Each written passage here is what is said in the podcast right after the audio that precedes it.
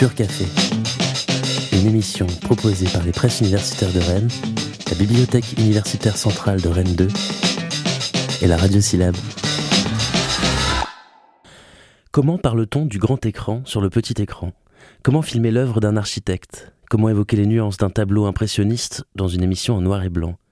La télévision française a-t-elle créé son propre musée imaginaire? Et quel rôle a-t-elle joué dans la diffusion d'œuvres expérimentales et méconnues? Dans quelle mesure l'a-t-on pensé comme un lieu de création artistique à part entière et pas seulement comme un média de transmission et de valorisation des arts plus anciens ou plus légitimes?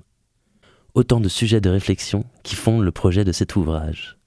Les arts et la télévision, discours et pratiques sous la direction de Prisca Morisset et Éric Touvenel, publié aux presses universitaires de Rennes. Eh ben, euh, en fait, cet ouvrage, il est le, fruit d'un certain nombre de journées d'études euh, qui ont été euh, faites dans notre laboratoire entre 2000, c'était? Autour de 2010, 2012, dans ces années-là.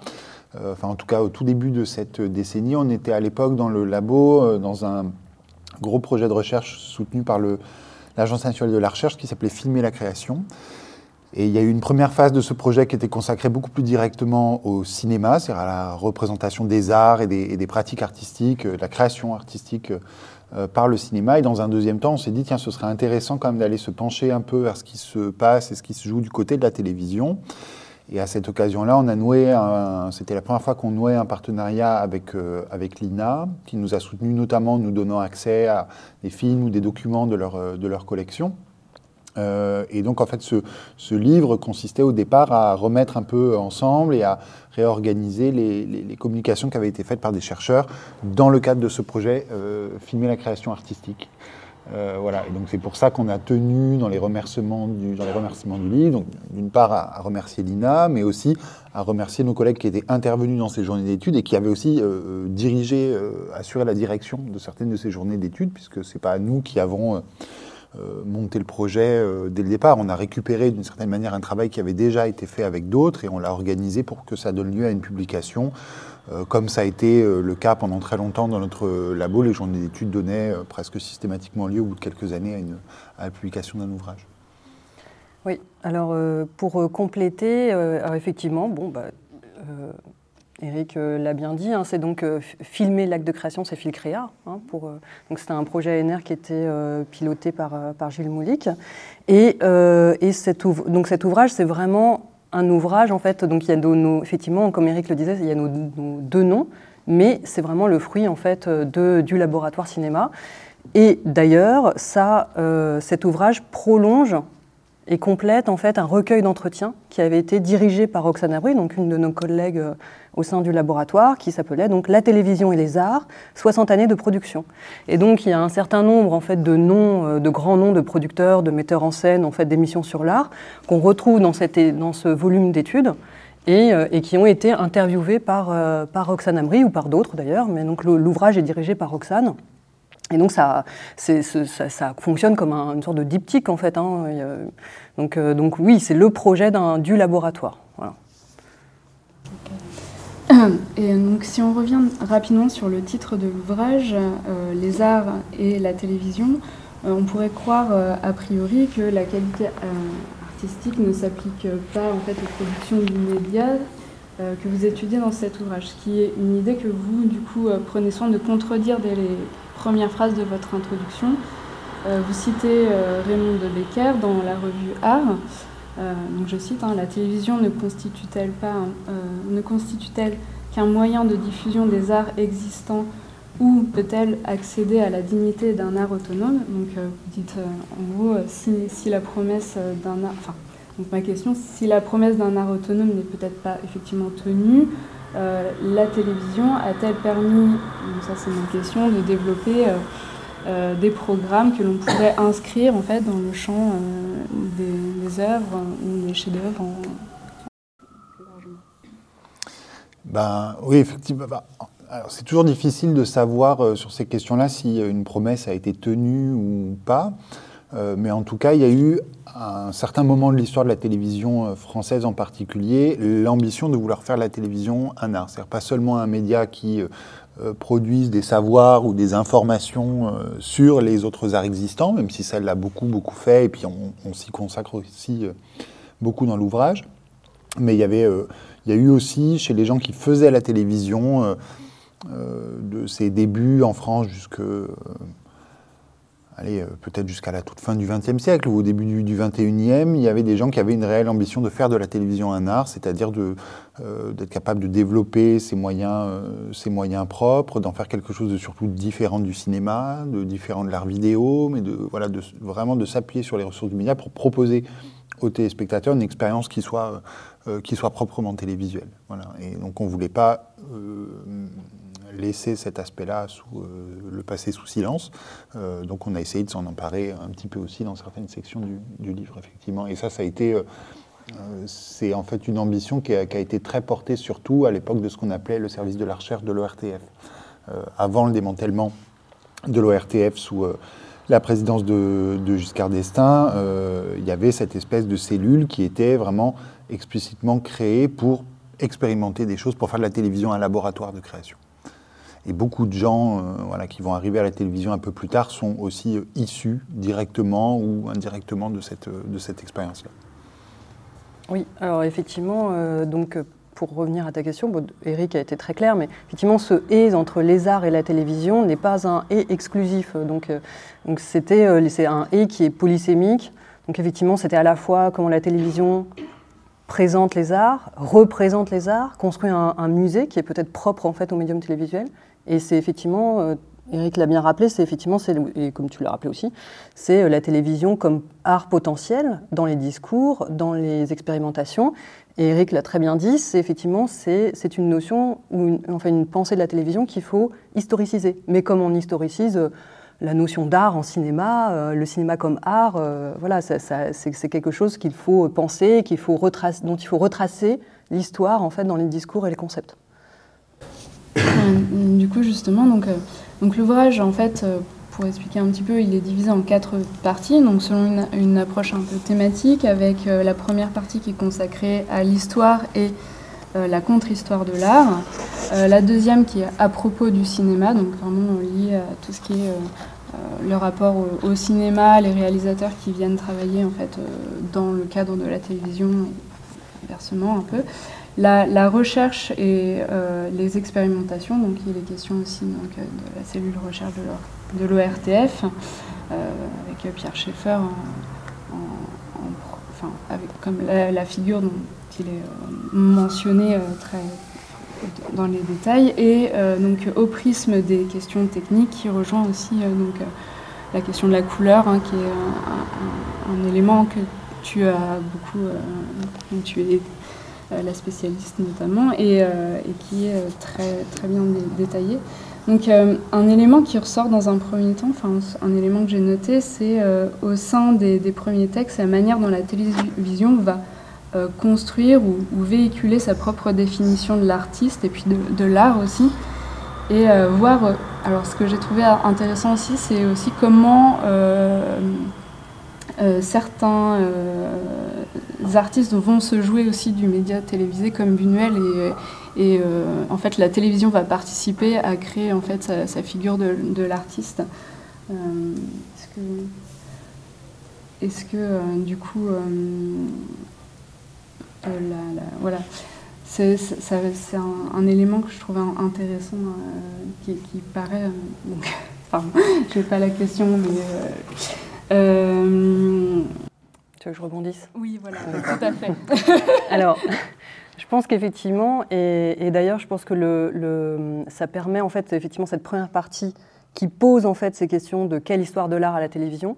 Elle, euh, ah bon, elle sillonne en fait tout l'ouvrage, hein, mais elle, elle, euh, elle, se rejoue en fait dans le chapitre 4. C'est-à-dire qu'effectivement, euh, donc on, a évidemment rassemblé les, les, thèmes en fait pour avoir des, des clés d'entrée un petit peu plus précises mais euh, il est clair que euh, les spécificités techniques du médium télévisuel euh, expliquent, et, enfin je veux dire, tout, ça c'est clair en fait aussi, ça, ça, éclaire aussi la manière dont on va construire en fait une histoire potentielle ou une contre-histoire de, de l'art. Là on est vraiment très clairement dans l'idée en fait de, de, voir comment la télévision en fait euh, se, crée en fait son propre musée avec effectivement des contraintes. Donc ça peut être la couleur, ça peut être aussi euh, euh, la qualité de l'image reçue, hein, si elle est granuleuse ou pas, jusqu'où on va dans les détails d'un tableau, jusqu'où on peut aller, et la prise en compte en fait de toutes ces, de toutes ces données, puisque la télévision, contrairement par exemple au, cinéma, même s'il y a aussi des conditions de réception à prendre en compte pour le cinéma, il y a une grande différence entre le moment de la production, et puis le moment, euh, enfin, ce qui, est produit comme image et ce qui est reçu en fait euh, chez euh, tout à chacun. Et voilà. Et puis par ailleurs, effectivement, la question, bah, la question du direct, en fait, la question du flux, etc., qui sont des choses en fait spécifiques en fait à la télévision. Et comment finalement la télévision, comment tout cela en fait, ça se joue à la télévision. Donc c'est à la fois à mon avis, ça se joue à la fois dans une histoire des arts, en fait, qui est recontextualisée, par exemple, dans les années 50, 60, 70, donc euh, qui est de l'ordre du discours général sur l'histoire de l'art, et en même temps se jouent aussi des questions qui sont spécifiques en fait au médium télévisuel et qui notamment en fait des, questionnements techniques en fait de, l'organisation du dispositif en fait télévisuel. Ouais, c'est tout à fait ça. Ces deux questions-là se croisent euh, tout le temps. En fait, il y a la mission, disons, originelle de la télévision française vis-à-vis de la création artistique, enfin vis-à-vis de l'histoire de l'art en général, c'est euh, peut-être d'abord de reproduire euh, une espèce d'histoire monumentale de l'art, euh, qui est une histoire aussi assez, assez convenue, hein, celle des grands artistes, celle des grands chefs-d'œuvre, etc. et puis en fait, les gens qui font la télévision, où les gens de télévision qui travaillent avec des, historiens, de l'art euh, assez rapidement font autre chose. Euh, d'une part parce que les recherches elles sont en train de bouger, donc les perspectives sur l'histoire de l'art bougent.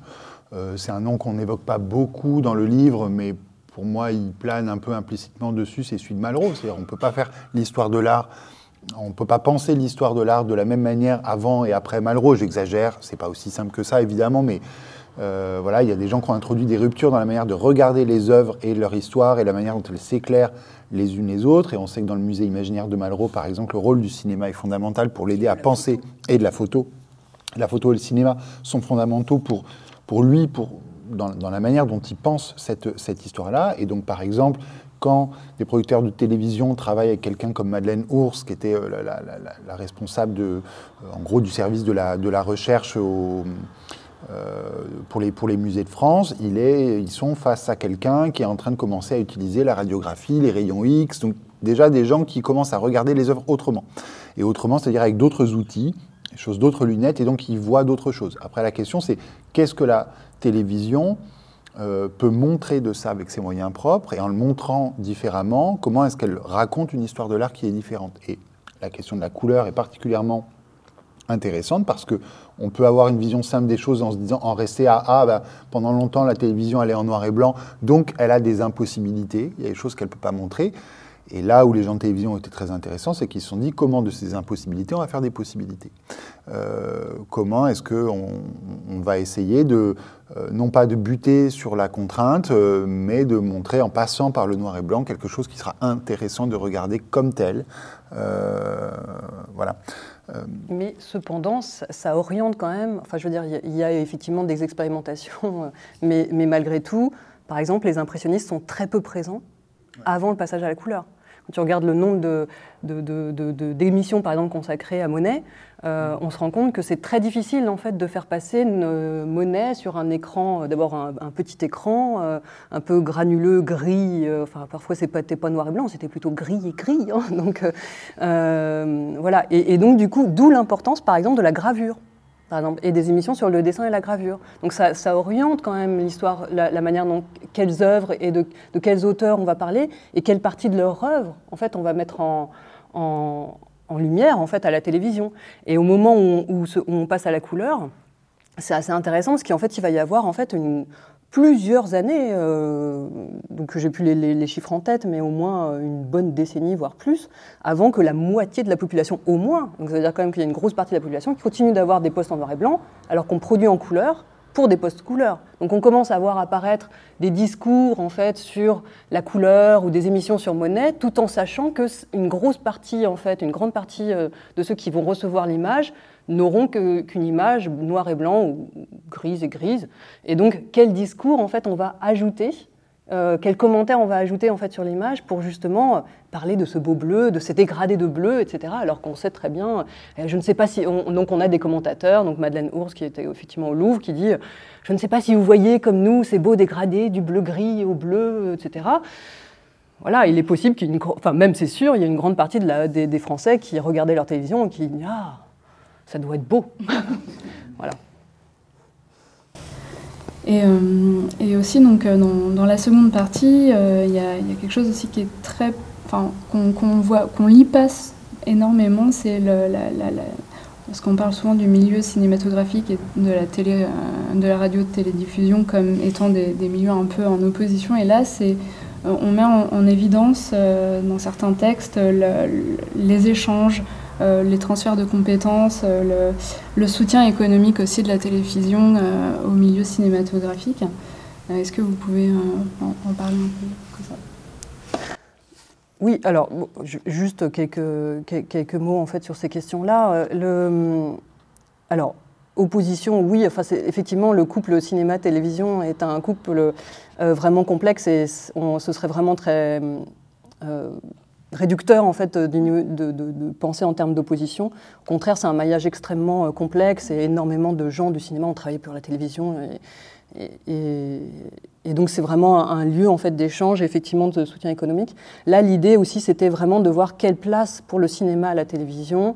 Euh, c'est voilà, et, alors, ça rejoue d'ailleurs des questions de couleur aussi. Hein, pour quel, film on va choisir Est-ce qu'on va préférer plutôt euh, présenter des films en noir et blanc ou des films en couleur? Enfin, je ne vais pas réduire tout le temps à cette question de la couleur, hein, mais, euh, mais euh, oui. Et puis euh, et avec des, aussi des, des, éclairages en fait sur des sur des sur des séries qui qui ont été, enfin, je pense à Cinéaste ou Cinéma de notre temps, enfin, qui sont qui sont vraiment des des moments en fait importants de représentation et d'exploration en fait d'aventure cinématographique à la télévision. Enfin, je sais pas ce que tu en penses, Eric. Mais... Oui, et puis là, en l'occurrence, cinéma de notre temps, c'est aussi des, des, films faits sur des cinéastes par des cinéastes. Euh, mais qui ont vocation à être montrés euh, à la télévision. Euh, ce que je trouve assez frappant, c'est qu'effectivement, pendant très longtemps, il y a cette idée qui a prévalu que le milieu du cinéma et celui de la télévision, en France en tout cas encore une fois, c'était deux milieux euh, presque complètement euh, étanches, et en particulier que la, télévision c'était un, monde un peu sans retour. Si on partait bosser à la télé, on pouvait jamais euh, revenir au cinéma. Et euh, là encore, c'est le fruit d'un travail collectif hein, qui continue encore aujourd'hui, et puis on est évidemment loin d'être les seuls à travailler là-dessus, mais je pense que pour nous collectivement dans le labo, euh, cette période-là a été la première où on a commencé à prendre conscience que cette étanchéité, elle était euh, toute relative et qu'en réalité, il y avait beaucoup, beaucoup de choses qui se passaient entre le cinéma et la télévision. Euh, un des emblèmes de ça, c'est Jacques Rosier, hein, dont parle le texte de, Damien Keller, je crois, qui, quand il fait son premier euh, long métrage de cinéma. Euh, il a bossé pendant assez longtemps avant pour la télé et euh, la scène d'ouverture de, son film, c'est une longue séquence qui se passe dans les coulisses d'une émission de télévision. et ça, c'est vraiment que la partie émergée de, l'iceberg. Donc il y avait d'une part cette volonté de relativiser un peu l'étanchéité cinéma-télé, et puis l'autre chose importante dans ce chapitre-là, c'était de se demander comment la télévision a regardé le cinéma comme un, comme un, comme un un interlocuteur euh, qui était problématique pour plein de raisons, parce que euh, y avait, euh, c'était une forme de d'ancêtre, euh, un ancêtre jeune mais déjà extrêmement glorieux.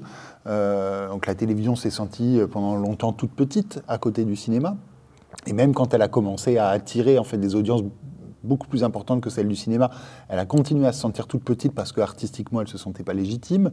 et donc les émissions sur le cinéma ont d'abord été le fait de passionnés de cinéma, de cinéphiles. Donc il y a eu un, une vraie présence cinéphile très forte à la télévision, avec des discours de type très particulier, des choses qu'on pouvait faire que là, une logique de collection. Encore une fois, euh, cinéaste de notre temps ou, euh, ou cinéma cinéma, c'est des émissions qu'on comprend moins bien quand on les regarde de façon euh, euh, ponctuelle. Euh, il faut les comprendre aussi dans une logique de collection, c'est-à-dire de quelque chose qui revient à intervalles réguliers avec des regards qui sont à la fois différents, euh, mais en même temps un peu les mêmes des manières de procéder qui sont, qui sont un peu les mêmes.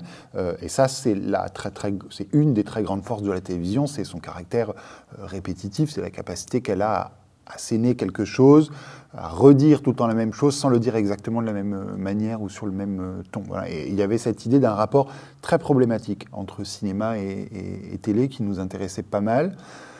D'une certaine façon, avec le grand art, avec la peinture, avec la sculpture, la distance est plus grande pour plein de raisons, euh, pas seulement chronologiquement, mais du point de vue de l'organisation des médias aussi. Alors qu'entre cinéma et télé, il y a cette proximité à plein d'égards qui faisait que c'est une relation très, très complexe, voilà, qui nous paraissait très intéressante. Et une chose très bête, le, le enfin très bête, euh, le, les discours sur la télévision, enfin sur le cinéma à la télévision sur lesquels les auteurs ont, travaillé, il y a quelque chose de la cinéphilie qui s'exprime, il y a quelque chose de la déférence vis-à-vis -vis du grand art que le cinéma euh, est devenu. Euh, alors qu'à la même époque, quand le cinéma parle de la télévision, la plupart du temps, il le fait avec beaucoup de condescendance. Euh, et il le fait depuis une posture qui est très souvent euh, celle du jugement moral sur un divertissement jugé complètement abrutissant, jugé complètement. voilà. Et il faudra, je pense, attendre assez longtemps avant que les, les, cinéastes aient un regard moins biaisé sur la télé. alors que peut-être que en France, en tout cas, le regard de la télévision sur le cinéma était d'entrée de jeu un regard, euh, un regard amoureux, un regard. Euh,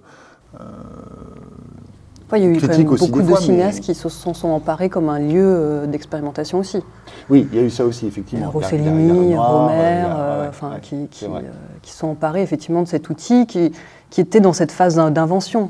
Je, me demande, après je, n'ai pas travaillé spécifiquement sur ces questions, je me demande en fait dans quelle mesure finalement ce regard condescendant n'est pas venu un petit peu plus tard que tous les, tout débuts comme période d'expérimentation et d'invention. C'est peut-être arrivé plutôt à partir des années 60, 70, c'est possible, à un moment où la télévision devenait un média de masse en fait. Mm. En vous lisant, enfin en lisant les, textes, euh, les différents textes, j'ai l'impression qu'on peut presque dessiner une sorte de typologie en fait des émissions télévisées consacrées à l'art. Donc en, en quatre catégories, je dirais. Donc celles qui filment les artistes en condition, donc de l'atelier en fait jusqu'à la télé-réalité euh, qui est évoquée, donc euh, l'émission Tous pour l'art euh, sur Arte.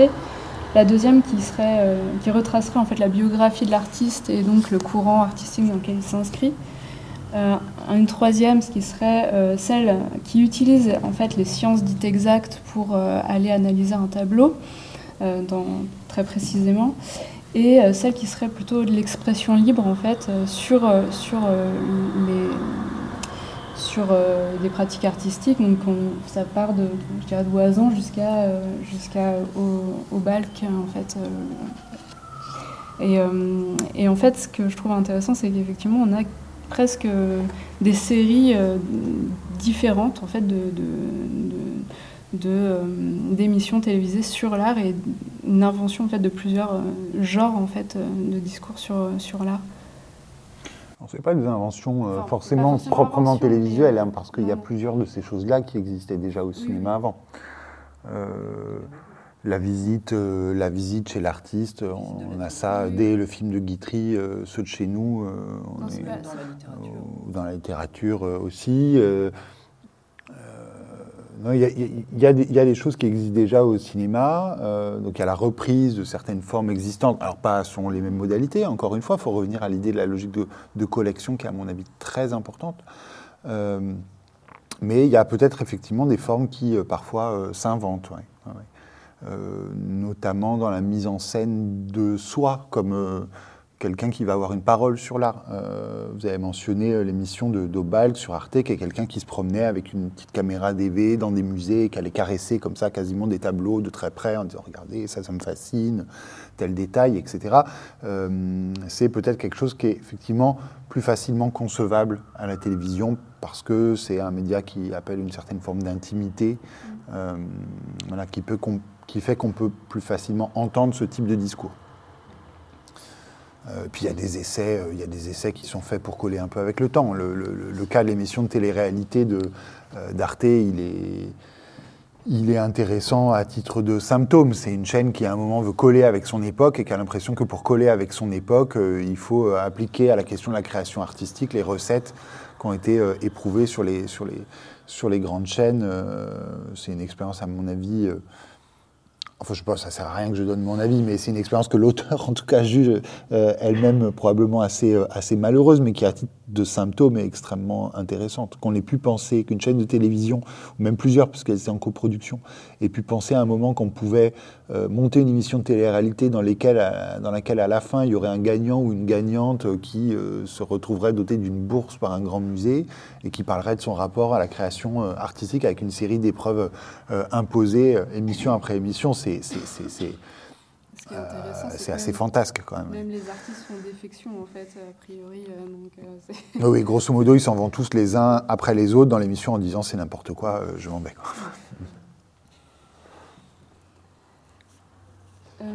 Si, peut-être juste une chose, parce que j'allais dire, mais cette émission-là, malgré tout, sera conservée. et c'est ce que tu disais presque tout à l'heure, il y a quelque chose de très important dans cette histoire-là, autour de la question de la patrimonialisation, qui est le fait qu'on a commencé dès les débuts de la télévision française à garder ce qu'on avait filmé comme une trace possible de choses qui pourraient être remontrées ailleurs ou plus tard. Et au moment du démantèlement de l'ORTF au milieu des années 70, il y a une des choses très importantes, c'est la création de l'INA en tant qu'organisme autonome. Euh, ce que représente l'INA aujourd'hui en termes de mémoire de l'audiovisuel et de, conservation aussi de l'audiovisuel, y compris sur des dates beaucoup plus euh, anciennes, est absolument sans équivalent nulle part dans le monde. Euh, on a même les chercheurs sont très peu finalement à avoir réellement conscience du trésor que ça représente l'INA. Absolument extraordinaire ce qui, est, ce qui, ce qui détiennent en, termes de mémoire culturelle, de mémoire des formes, de, euh, mémoire des discours sur euh, l'art notamment. C'est euh, absolument prodigieux. et du coup, les, deux dernières thématiques en fait, de, l'ouvrage, elles recoupent un petit peu vos, sujets de, recherche respectifs, donc l'expérimentation pour, pour Eric et puis la, technique pour, pour Priska. Euh, je dis ça un peu en grosso modo, mais euh, voilà, non mais. Et euh, donc, qu'est-ce que ce média, du coup, la, la télévision, a, pu aussi apporter dans vos recherches, en fait, au sein de, de, vos réflexions personnelles sur, sur, sur, votre approche des médias de manière plus générale, en fait? Est-ce qu'il y a, est-ce que ça, il y a eu des déclics au sein de vos recherches personnelles ou bien alors oui, alors pas sur les médias en général. Euh, oui, alors ça c'est une question effectivement beaucoup plus personnelle en fait, hein, qui nous éloigne un petit peu de, cet ouvrage collectif. Mais effectivement, le fait d'avoir travaillé en fait sur la représentation euh, en couleur en fait des œuvres d'art à la télévision, euh, bon, d'abord, c'était passionnant parce qu'à cause de cette histoire de production-réception, et puis qui s'inscrivait dans cette histoire de la patrimonialisation et quelle histoire de la télévision enfin, par quelle histoire des arts on va proposer à la télévision au prisme en fait de cette question euh, très technique, de ces possibilités techniques. Euh, en fait, ça m'a, euh, mais c'est vraiment en lien vraiment avec mes recherches aujourd'hui. ça m'a, ça m'a permis en fait de pointer du doigt l'importance de la couleur en lien avec la représentation des œuvres d'art. Et comme par ailleurs, je travaille sur l'histoire de l'émulsion cinématographique au temps du muet, donc très rapidement, on a les premiers procédés couleurs, ou les premiers procédés qui tentent de reproduire les valeurs en noir et blanc de la, manière la plus correcte possible. Et hum, très clairement, les débuts, par exemple, de la pellicule panchromatique, qui est également sensible à toutes les longueurs d'onde, eh bien, en fait, euh, on voit que, que, se joue à ce moment-là, que ce soit en photo et puis en cinéma, on voit que se joue à ce moment-là la représentation des grands tableaux et donc, en fait, ce qui se joue en fait à la télévision après-guerre, donc au moment, enfin bien, après-guerre, au moment où on passe à la, couleur, eh bien en fait, ça se joue en fait dès le début du siècle en photographie et après en cinématographie. C'est-à-dire que dans les années 20, on a beaucoup, par exemple, on a, on a euh, aux Archives nationales, on a toutes les demandes en fait euh, du cinéma pour filmer à l'intérieur des musées, et on se rend compte qu'effectivement, il y a beaucoup de gens qui viennent pour filmer en couleur avec les premiers procédés. On est vraiment au balbutiement des premiers procédés en couleur euh, entre guillemets naturelle. Et on voit effectivement que ça se rejoue en fait. Donc, alors effectivement, euh, ça. Mais alors ça, c'est vraiment très personnel en fait. Ça, ça, m'a conduit en fait à dérouler un fil qui m'est apparu de manière évidente grâce à cette étude-là. En ce qui me concerne, bah, oui, effectivement, comme je travaille sur le, sur la question de l'expérimentation, sur la question des marges. Moi, il y avait deux choses qui m'intéressaient. D'une part, c'était euh, on en a déjà un peu parlé tout à l'heure. Est-ce que la télévision expérimente en tant que médium ou en tant que média? C'était la première chose. Est-ce qu'elle se donne des espaces de création un peu pour ça, des espaces de production, y compris en termes financiers? Euh, et puis comment ça se joue aussi en termes de diffusion, c'est-à-dire qu'est-ce qu'elle peut avoir envie de montrer de ces expériences-là. Euh, donc comment euh, certaines émissions de télé se sont intéressées à la création dans le champ de la vidéo, de l'électronique, mais aussi dans le fait de montrer, dans une logique qui est pour le coup un peu plus celle de, à la fois de la programmation et d'une certaine histoire de l'art, comment est-ce que la télévision va faire des choix pour éventuellement euh, montrer des œuvres importantes d'une histoire qui serait celle des marges euh, cinématographiques. Voilà. Et euh, le travail de, Paul Oisan pour, pour Arte m'intéressait particulièrement là-dessus, mais on avait aussi invité au moment de la journée d'études des gens à nous parler d'émissions sur l'art vidéo qui avait existé surtout à la fin des années 70, au début des années 80, où il y avait tout un tas de choses passionnantes qui se faisaient. Alors soit ils allaient interviewer des artistes aux États-Unis, soit il y avait le cas de cette très très belle euh, émission belge qui s'appelait Vidéographie euh, dans laquelle les artistes venaient de, faire, tout un tas de choses bizarres. Par exemple, ils sortaient un appareil photo de leur poche, et ils s'adressaient à la caméra à la télévision, ils s'adressaient en fait au public en disant je vais prendre une photo de vous, mettez-vous bien dans votre fauteuil chez vous. Il prend la photo et puis il dit bah, maintenant vous écrivez à la RTB euh, Liège et puis par retour de courrier on vous enverra la photo que j'ai prise de vous. Des, des, choses comme ça très, très simples mais très, très belles. Euh, et puis il y avait aussi cette question des formes que la télévision invente et qui lui sont vraiment propres. Et là, euh, il y a au moins un texte qui, euh, qui traite de ça, c'est celui de Jean-Baptiste Massuet sur la question de l'interlude, qui est une forme qui a complètement disparu aujourd'hui, mais qui est assez passionnante quand on l'envisage à l'intérieur du flux des chaînes, quelle place elle y occupe. c'est une place qui est jamais fixe, qui peut être de durée variable, de forme variable, mais qui appelle justement des formes qui sont plutôt des formes répétitives parce qu'on sait quand un interlude commence, mais généralement on ne sait jamais exactement quand est-ce qu'il va terminer. Euh, enfin voilà, y il y, avait, y avait toutes ces choses-là, et puis c'était aussi euh, l'occasion de, de proposer à deux euh, chercheuses, Catherine Gonard et Elisabeth Lebovici, de, de, travailler sur le service de la recherche de l'ORTF pour éclairer un petit peu son fonctionnement et de, et de mettre en lumière une cinéaste qui est aujourd'hui très très peu connu malheureusement, mais qui a fait des films absolument passionnants, qui était, euh, qui était Monique Lepeuve.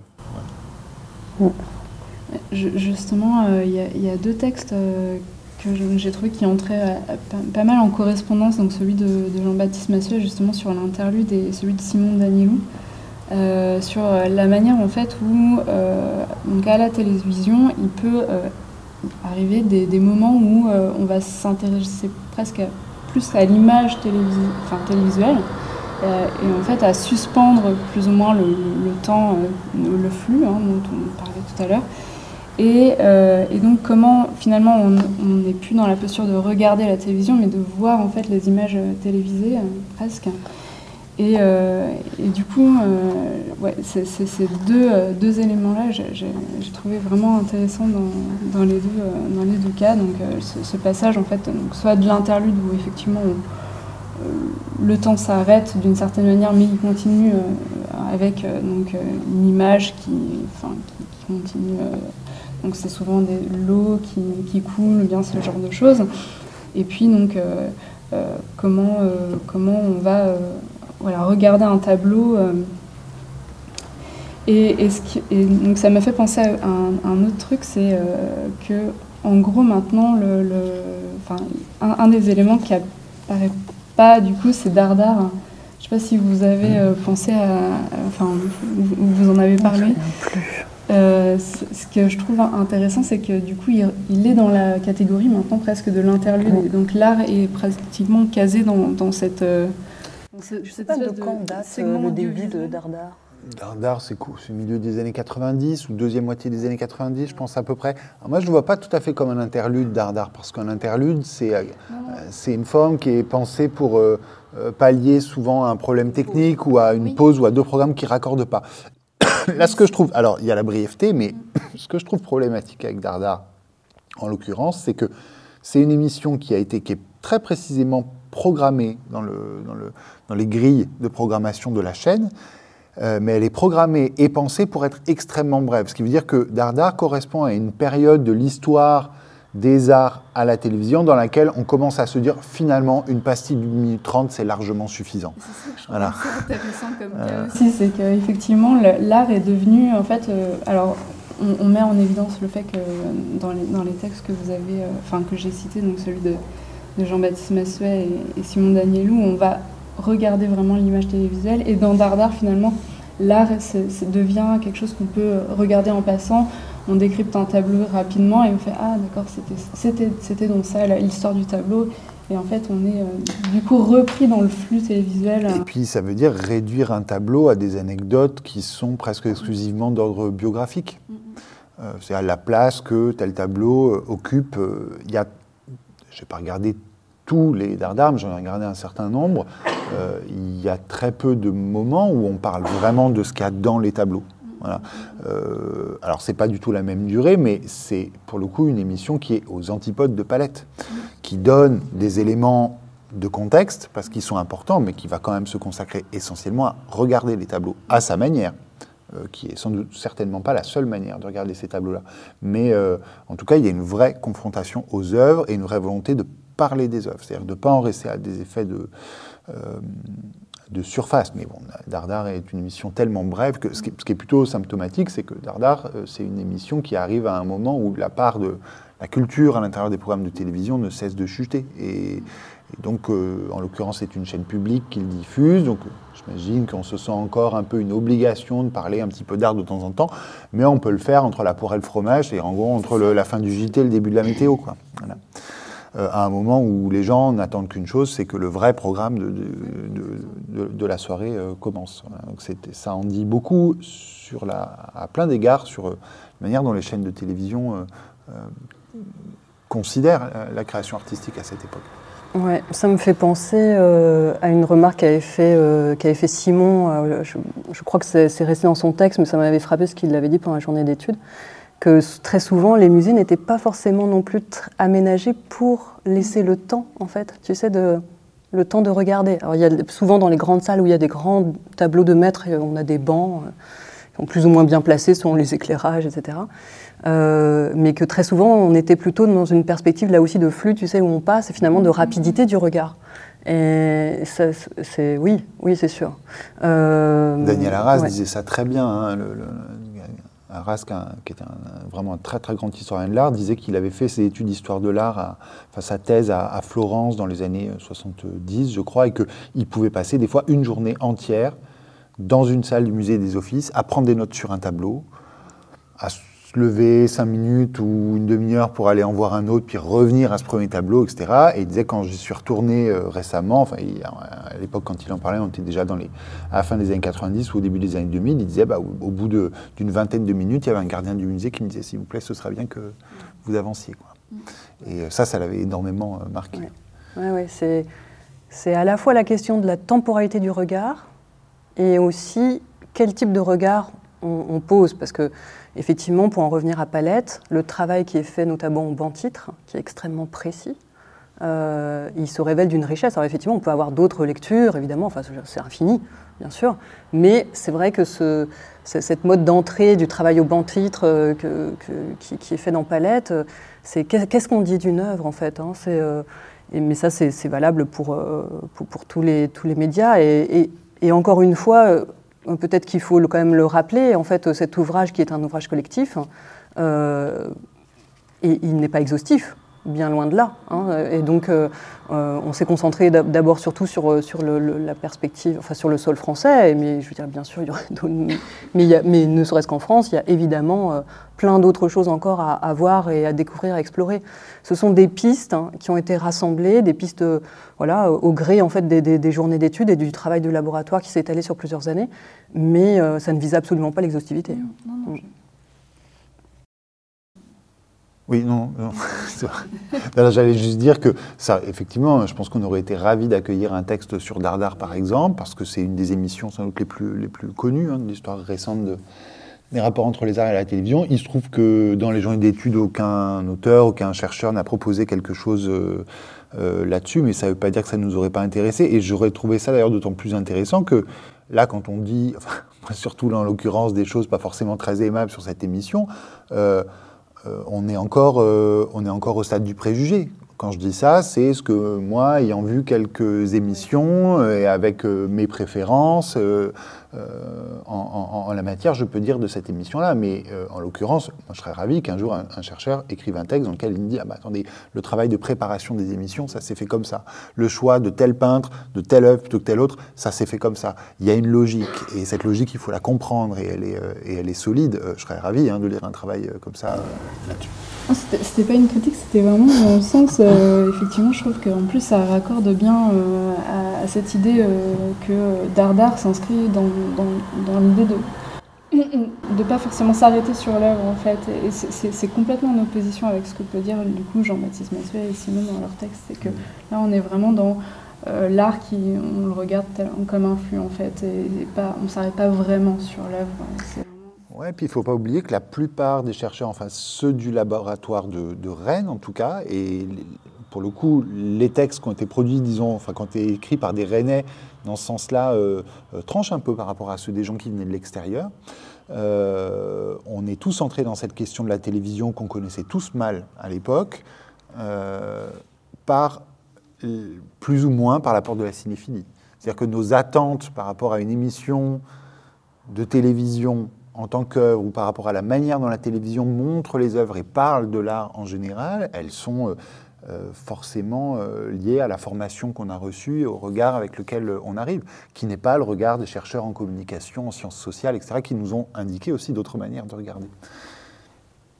Oui, c'est vrai, vrai, que ça. C'était ça aussi qui était passionnant, c'était essayer de comprendre. Euh, bah, par exemple, les, fictions en direct, la question du production-réception qu'on a déjà évoquée, euh, et puis la question de la grille de diffusion, c'est-à-dire effectivement regarder à quelle heure une émission sur l'art est diffusée et qu'est-ce que ça dit en fait de la place de l'art dans notre société. Donc euh, effectivement, toutes ces questions-là, euh, alors on, les retrouve hein, plus ou moins en, cinéma, hein, mais, mais posées d'une autre manière et beaucoup peut-être de manière moins frontale. La question de, des horaires, par exemple, hein, c'est oui, c'est évident, il faut absolument. Enfin, au départ, c'est pas forcément une, un réflexe qu'on a quand on vient des études cinématographiques. Donc, euh, mais c'est ça qui est passionnant. Pour moi, ça c'est fondamental. Mm. Quand on mm. travaille sur la télévision, c'est commencer par regarder quelle chaîne diffuse, à quelle périodicité, quel jour de la semaine, à quelle heure. Euh, c'est vraiment euh, mm. la base, parce que sinon on travaille complètement hors sol. Oui. Par exemple, l'émission de, dans les émissions de Oisan sur lesquelles j'ai travaillé, de Paul Oisan, notamment cette émission qui s'appelait La Nuit. C'était une émission très peu regardée parce qu'elle passait entre minuit et 1h du matin sur Arte, elle diffusait de l'art vidéo, du cinéma expérimental. Donc évidemment, il y avait une proportion du public à la regarder qui était très faible par rapport à beaucoup d'autres. Mais les émissions de Oisan, pendant près de 20 ans, ont fait partie des émissions qui avaient le plus fort pourcentage de magnétoscopage dans toute la télévision française. C'est-à-dire qu'il y a très peu de gens qui les regardaient, qui regardaient sur le moment et qui les regardaient tout court, mais quasiment euh, comment dire, euh, il y avait énormément de, en pourcentage, en tout cas, il y avait beaucoup de gens qui euh, l'enregistraient. Que parmi les gens qui étaient potentiellement intéressés par ces émissions-là, quasiment tous ceux qui ne pouvaient pas la regarder à l'heure de sa diffusion l'enregistraient sur magnétoscope. comment on sait? Par des systèmes de sondage.